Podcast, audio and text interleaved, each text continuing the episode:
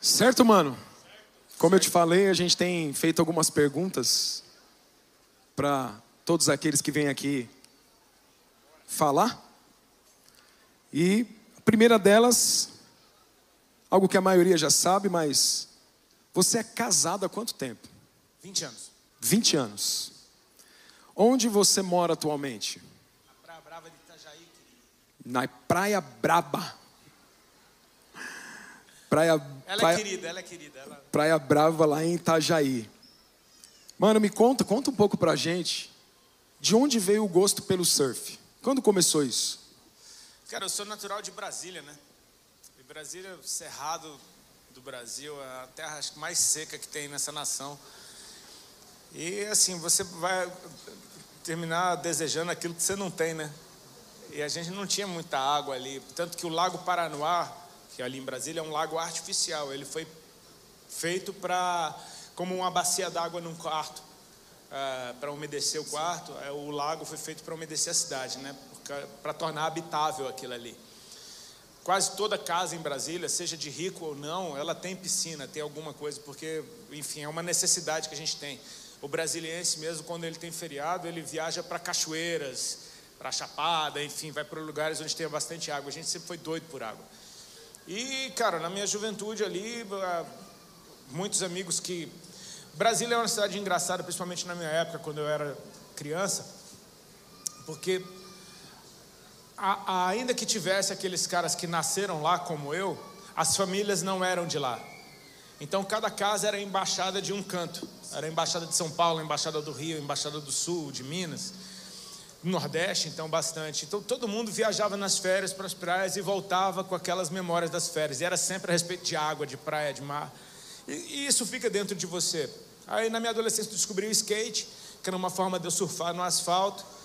E, enfim, quando eu tive a, a condição de vir morar em São Paulo primeiro e descer para o litoral, agora o, o, o mar estava a horas de casa e não há anos, né? Lá quando eu morava em Brasília, a praia estava um ano da gente, né? Só via nas férias uma vez por ano. Então, peguei esse gosto. Hoje eu moro no sul, moro numa cidade de praia, uma cidade bem pequena, bem gostosa, mas é uma cidade que tem praia, faz parte do nosso dia a dia. Você está o tempo todo passando pelo mar, nem que seja para ir fazer alguma coisa que você tem que resolver. E, enfim, quando tem onda, você encontra todo mundo da cidade dentro da água, polícia, professor, todo mundo está dentro da água, médico, está todo mundo dentro da água, o assunto é esse é uma coisa que ficou dentro da gente, né? Eu, eu glorifico a Deus por hoje poder ter isso como parte do meu dia a dia. Ou seja, eu posso ter férias uma vez por dia. Agora conta pra gente qual foi a onda mais top que você dropou, mano. Normalmente a gente fala que é a última, né? Uma merreca desse tamanho na frente de casa, mas eu costumo, desde 2010 eu vou provar aí todo ano eu vou umas duas vezes por ano, eu tento, né? Eu não compro um relógio, eu todo o meu recurso eu guardo para viajar para fora, eu gosto demais de lá, gosto da cultura do povo de lá, tenho muitos amigos lá. E assim, é um lugar que eu realmente descanso, não não simplesmente meu corpo, minha carne, meus olhos, mas assim, minha identidade descansa. Né? Desde 93, 94 que eu é, por conta da, da, música, me tornei uma pessoa pública. Então, assim, todo canto que você está, está todo mundo te olhando, te observando, de certa forma, sabe quem você é. E, cara, é fundamental você ter um descanso da identidade. Você tem um lugar onde, cara, todos os meus amigos havaianos é, são amizades que eu fiz no dia a dia. Ninguém sabe o que eu faço, o que eu. Enfim, eu, então são amizades que. Amizades bem simples. Tipo assim, aí, brother, muita gente achava que eu era de lá, na verdade. Aí quando eu falava, não, sou do Brasil, o cara ficava olhando pra minha cara, tipo, pô, e eu tava falando contigo, né? Tipo assim. Falando com brasileiro aqui. Legal, cara. Já passou alguma vergonha dentro d'água com a prancha? Assim que você falou, ah, mil, milhões de vezes. Mas sabe o que? A vergonha, ela às vezes é de você não entrar, né? Às vezes quando o mata grande você não entra de medo, isso é vergonha. Mas se você está lá dentro, o pessoal já tem um, tem um respeito. Se o mar estiver grande, então todo mundo se respeita porque sabe que é uma situação que Cara, não é brincadeira. Eu já fiz muitas amizades por causa de grandes vacas que eu levei, de tipo assim, de nem ficar observando para ver se eu saio vivo, né? Vamos ver se ele aparece. É, você tá vivo, se você se levantar sorrindo, então aí é melhor. Legal. E o gosto pela música, Rodolfo? Quando começou assim o gosto pela música? Ganhou algum instrumento? Como é que foi? Cara, eu acho que isso é natural Deus gosta de música, né? É, acho que não tem um ser humano que não goste de música. Mas é, eu, eu, desde criança, eu ouvindo a música que meus pais botavam para tocar dentro de casa, que era música nordestina, né? Eu sempre me imaginava tocando algum instrumento. Eu ficava me imaginando sendo o cara que está fazendo aquele som. De alguma forma, eu conseguia me ver nessa situação de estar tá produzindo música, de estar tá saindo música de dentro de mim.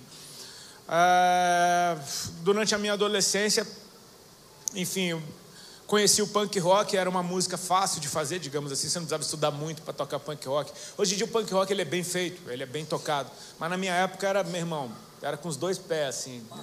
Era e cantava a, a, o clamor que a gente tinha dentro da gente, né? Então, você vai se aventurando na música. Hoje, particularmente, eu não ouço música, não ouço nada. Não tenho fone. Eu não, eu não ouço absolutamente nada. Interessante. Mas é porque já tem música em todo canto. Então, assim, meio que quando eu tenho tempo livre, eu gosto de ficar no silêncio mesmo. Você falou aí que você cantava aquilo que tinha dentro de você. Uhum. E hoje? Continua igual. Continua igual. É. Só que Lá atrás cantava o que era. O que tem dentro de mim hoje mudou.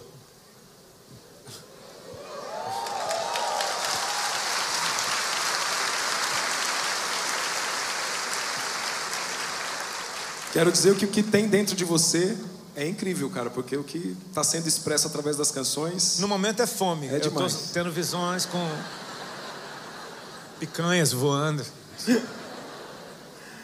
Qual foi o lugar mais inusitado, diferente que o pai te entregou uma música, que você recebeu uma composição? Aqui. Aqui. Eu, eu me lembro, acho que foi a primeira vez que eu tive aqui. Foi 2013 a primeira, para você ter acho que foi essa foi mesmo. É, eu tava, eu ia começar com uma música chamada Parecido Contigo, enquanto o pastor estava abrindo, eu estava dedilhando e começou a vir um refrão na minha cabeça: Grande é o Senhor poderoso. E Pisaduras nasceu aqui.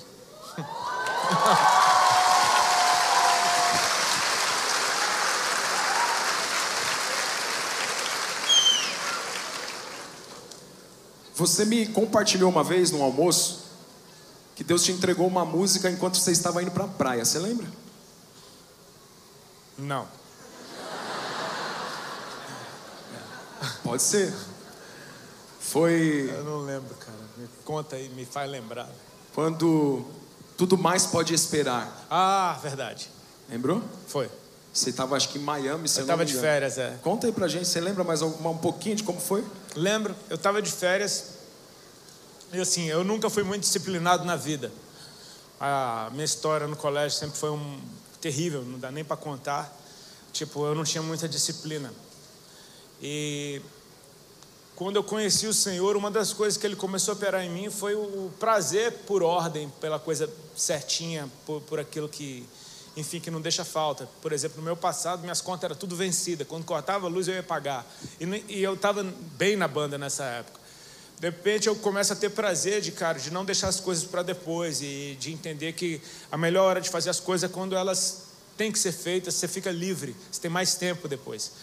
Então eu comecei a desenvolver uh, um devocional e e assim, uh, os neurocientistas falam que você só precisa de 21 dias para estabelecer um hábito. E eu estava com um devocional que estava quente dentro de mim, enfim, eu tava, pô, eu acordava naquela vibe de, cara, ler minha Bíblia. E aí eu tirei férias, ou seja, eu saí da minha rotina. No que eu saí da minha rotina, meio que bagunçou esse horário dentro de mim.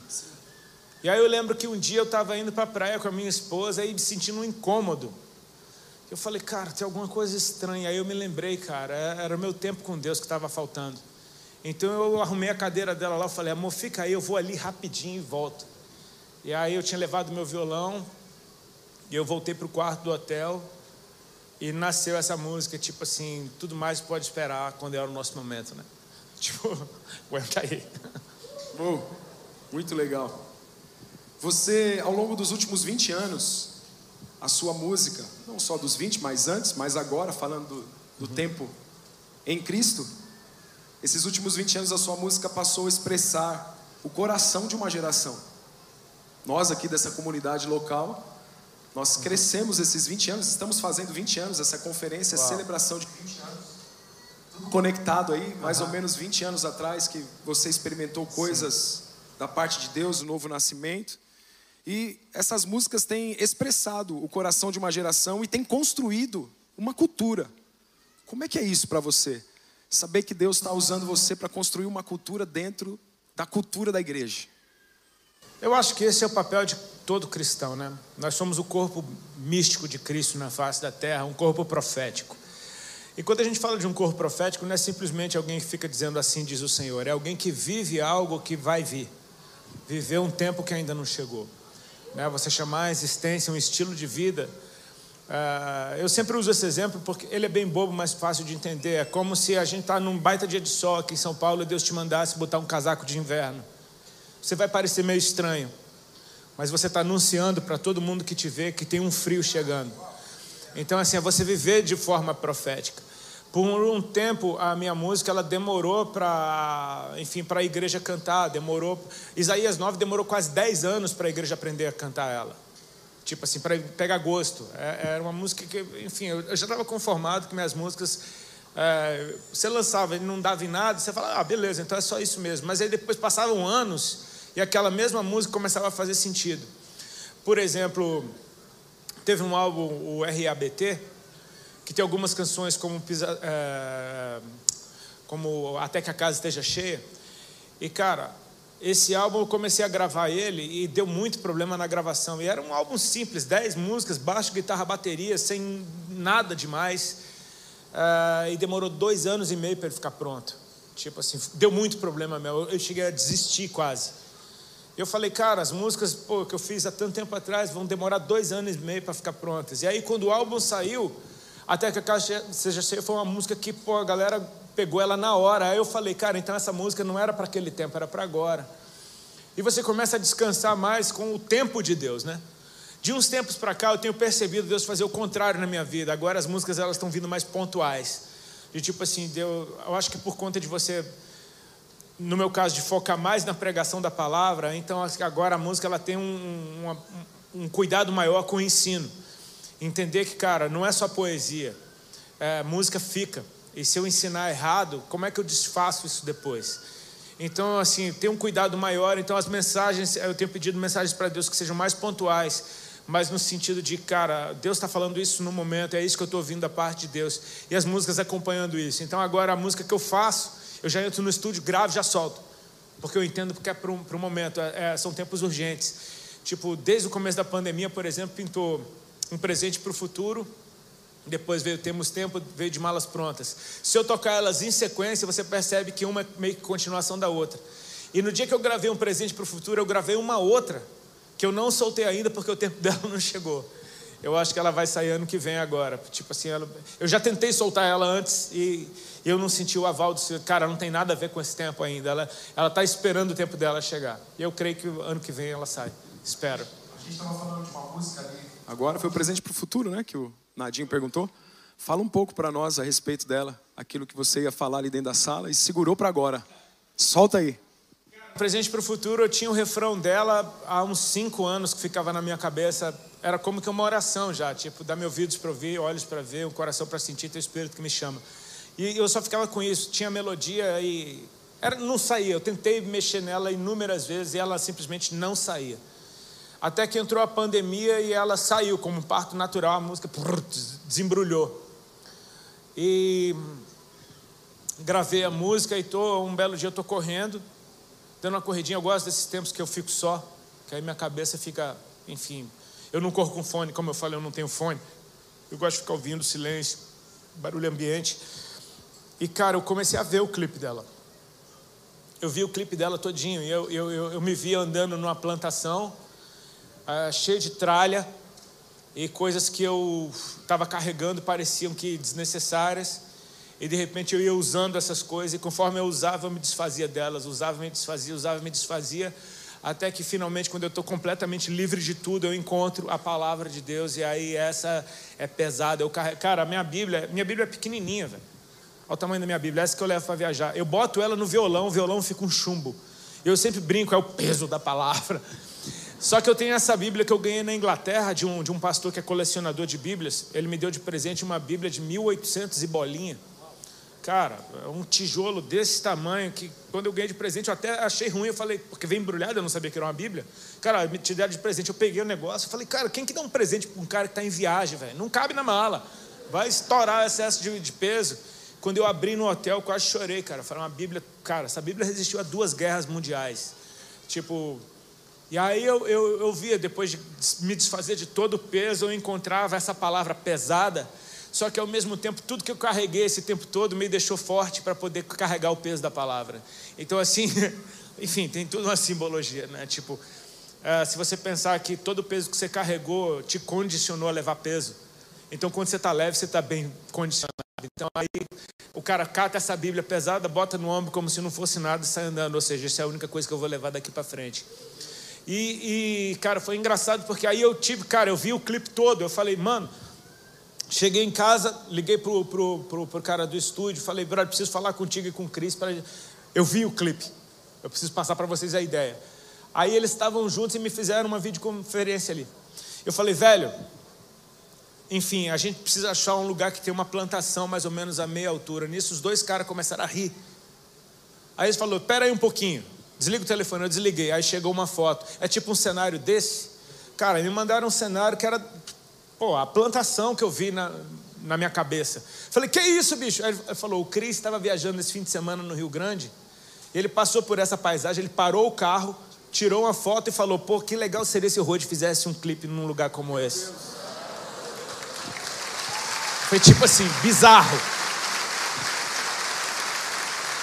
A gente não gravou nesse lugar porque era no Rio Grande do Sul, mas a gente achou um lugar ali próximo de onde eu moro que era essa plantação, e era uma plantação de um, eu não sei o tipo de planta que é aquela, que é uma que eles colocam no entre safra para curar o solo. Então o dono da, da, terra lá ele falou: pode pisar à vontade, porque a gente vai derrubar esse mato aqui daqui a pouco todo para plantar de novo. Então não tinha caminho, eu tinha que sair andando pelo mato, quebrando tudo. E pô, a gente gravou aquele clipe em duas horas, foi tudo em duas horas, tipo, porque a gente chegou três e meia lá no, no topo do monte e o sol se pondo, a gente tinha que terminar o clipe. Então foi Deus purinho, ele botou a mão no negócio. Que louco, da hora. Agora, rapidinho para a gente encerrar aqui, um lugar para ficar. Ai, Hawaii, né? Me deixa um lá. time de futebol.